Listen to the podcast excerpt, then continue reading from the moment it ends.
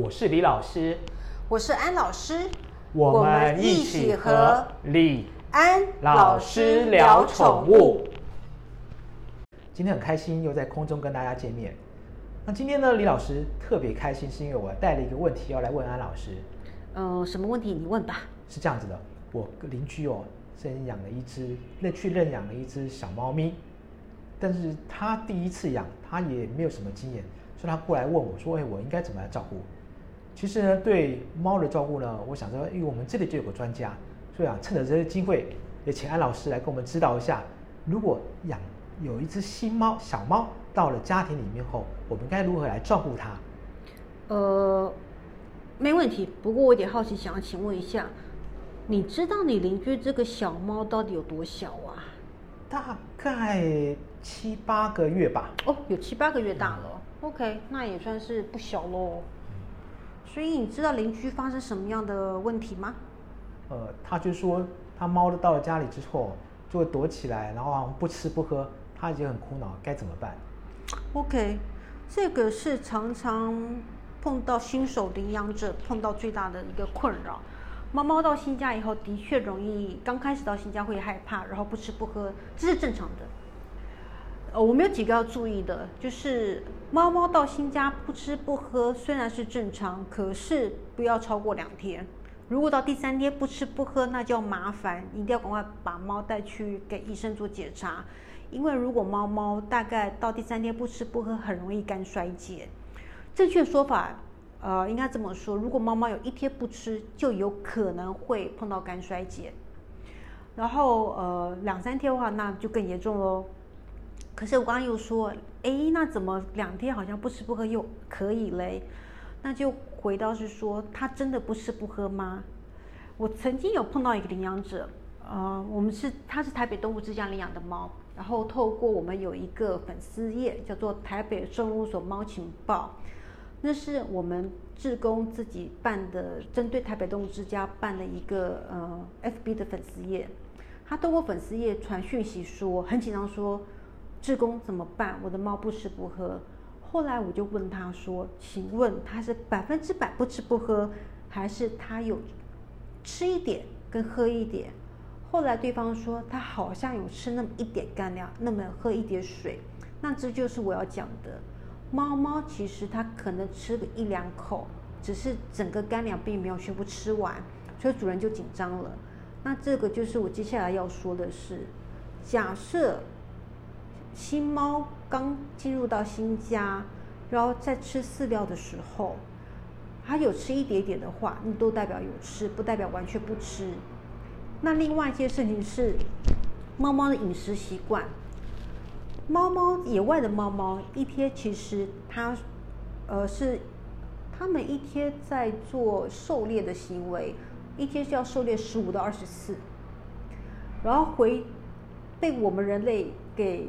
捕捉回来，然后被我们圈养了以后，人类就很喜欢把它们吃东西习惯改成一天吃两次。其实这对猫来讲是很不好的，尤其是呃猫猫是低血糖的动物，所以当猫猫如果一天只吃两餐的话，很容易就会血糖很低，很容易就会昏倒。再加上它一天吃十五到二十次，所以它的食物一直是新鲜的。所以，当猫猫如果到了新家以后，它的食物摆在那边不新鲜，它就不吃。意思就是，如果猫猫到了新家，主人把食物摆在那边，它摆在那边就想说：“哎，猫都不吃，我就不收旧的食物，就摆在那边等到它吃为止。”猫猫就想说：“天哪，那个食物摆好久哦，那味道已经很烂了，我不要吃。”就主人就以为它不吃，大家就耗在那边，到最后猫就真的不吃了。所以这里建议的喂养方式是什么呢？就是一天，请你把饲料，请请读饲料包上。假设饲料包说一只五公斤的猫需要吃五十五克，假设是五十五克，请你分成一天五到六餐。假设是午餐好了，所以每一餐是十一克。所以刚开始你先放十一克到猫猫居住的那个环境，然后人就离开那个地方。因为猫猫刚进新家嘛，其实看到人是害怕的。然后摆那边十一克，假设猫猫过了一阵子不吃怎么办？请把那个饲料收走，换新的饲料。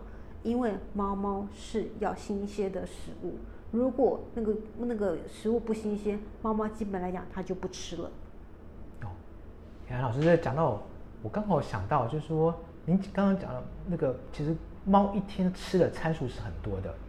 哦，我之前才跟亚洲大学兽医系的教授，那个简继宪简老师，我们跟他讨论到这话题，他有讲到，像其实像猫的消化腔。跟它体重相比的话，在人狗里面，猫来比，猫是最小的，所以它没有办法像狗一样吃一天吃两三餐就吃得饱，它只能吃一点点，它就有饱足感，它不停的一直做这种捕食跟猎食是有采食的动作，所以其实猫一天要吃很多餐，这是没有错的。那我们如果人用人的方式强为它吃那么餐多餐的话，它这个产生当然就是代谢的问题跟消化的问题。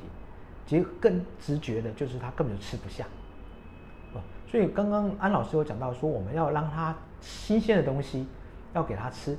我想我们大家饲主应该都有很多知道说，水要喝新鲜的水，其实我们食物也要吃新鲜的食物。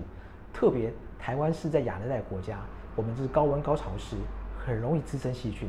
所以东西如果食物像这种营养东西放在室温中、空气中放太久，它会产生质变，或者有些病虫害掉进去。所以，我们定期更换，对主人、对我们的猫来讲，都是一个比较好的方式。我谢谢李老师补充，这不只是在讲到食物容易腐败的问题，还有就是猫猫嗅觉是很敏感的。是的，那其实这个大家也跟大家分享一下，从我们做饲料角度来讲，猫跟狗吃食物有七成原因是嗅觉，就是它会从味道好不好来决定它不要吃。至于它的味觉呢？猫比狗更吃不吃东西的味道，它的味觉细胞更少，所以说我们维持一个气味的新鲜，其实非常非常重要的。我来告诉各位，猫有多机车了。曾经有一个饲主曾经测验过，有干饲料摆在那边，其实猫连动都没动过，然后猫闻一闻就走，然后一呃就拿。后来就换一个从饲料包拿出的新鲜饲料，新鲜饲料老实讲看起来是差不多的，就换一个新鲜饲料拿过去，猫一闻到那个新鲜饲料就即刻去吃，那个饲主快疯了。一个干饲料只是摆了一阵子，好像看起来差不多，那为什么猫猫就不吃之前摆了一阵子饲料，硬要去吃新鲜的饲料？后来我就跟饲主讲说，没办法，因为摆了一阵子饲料，因为台湾潮湿嘛，已经受潮了，其实。可能那个受潮饲料，他就觉得说已经有点发霉味道，也不一定，因为它已经潮了。可是新鲜饲料就是干的啊，所以猫猫觉得说我就是不要吃啊。所以安老师啊，像这狗跟猫啊，它的嗅觉都比人类强几千倍到十万倍。如果我没记错，记得猫好像只有到六千倍，狗是十万倍，它的嗅觉比人强很多。所以，所以曾经就有一家英国甲虫公司就针对这个他们这样特性做了一张海报。就做了一个把狗饲料罐头的海报贴在柜台下面。他们比较特别的是，他们在那张海报上喷上了气味香精，所以只要是主人带着狗到那家宠物店里面看到这张海报，狗都很开心的去舔那张海报。那主人呢就觉得，哎，既然他喜欢，就买回去给他吃了。这也是一个很有趣，利用他们嗅觉的特性而做的广告行销。哦，这广告还真是不错的。好，刚刚是在讲到是说，饲主在担心，哎，那个猫猫不吃。那另外一个碰到饲主在担心，就是猫猫不喝水的问题。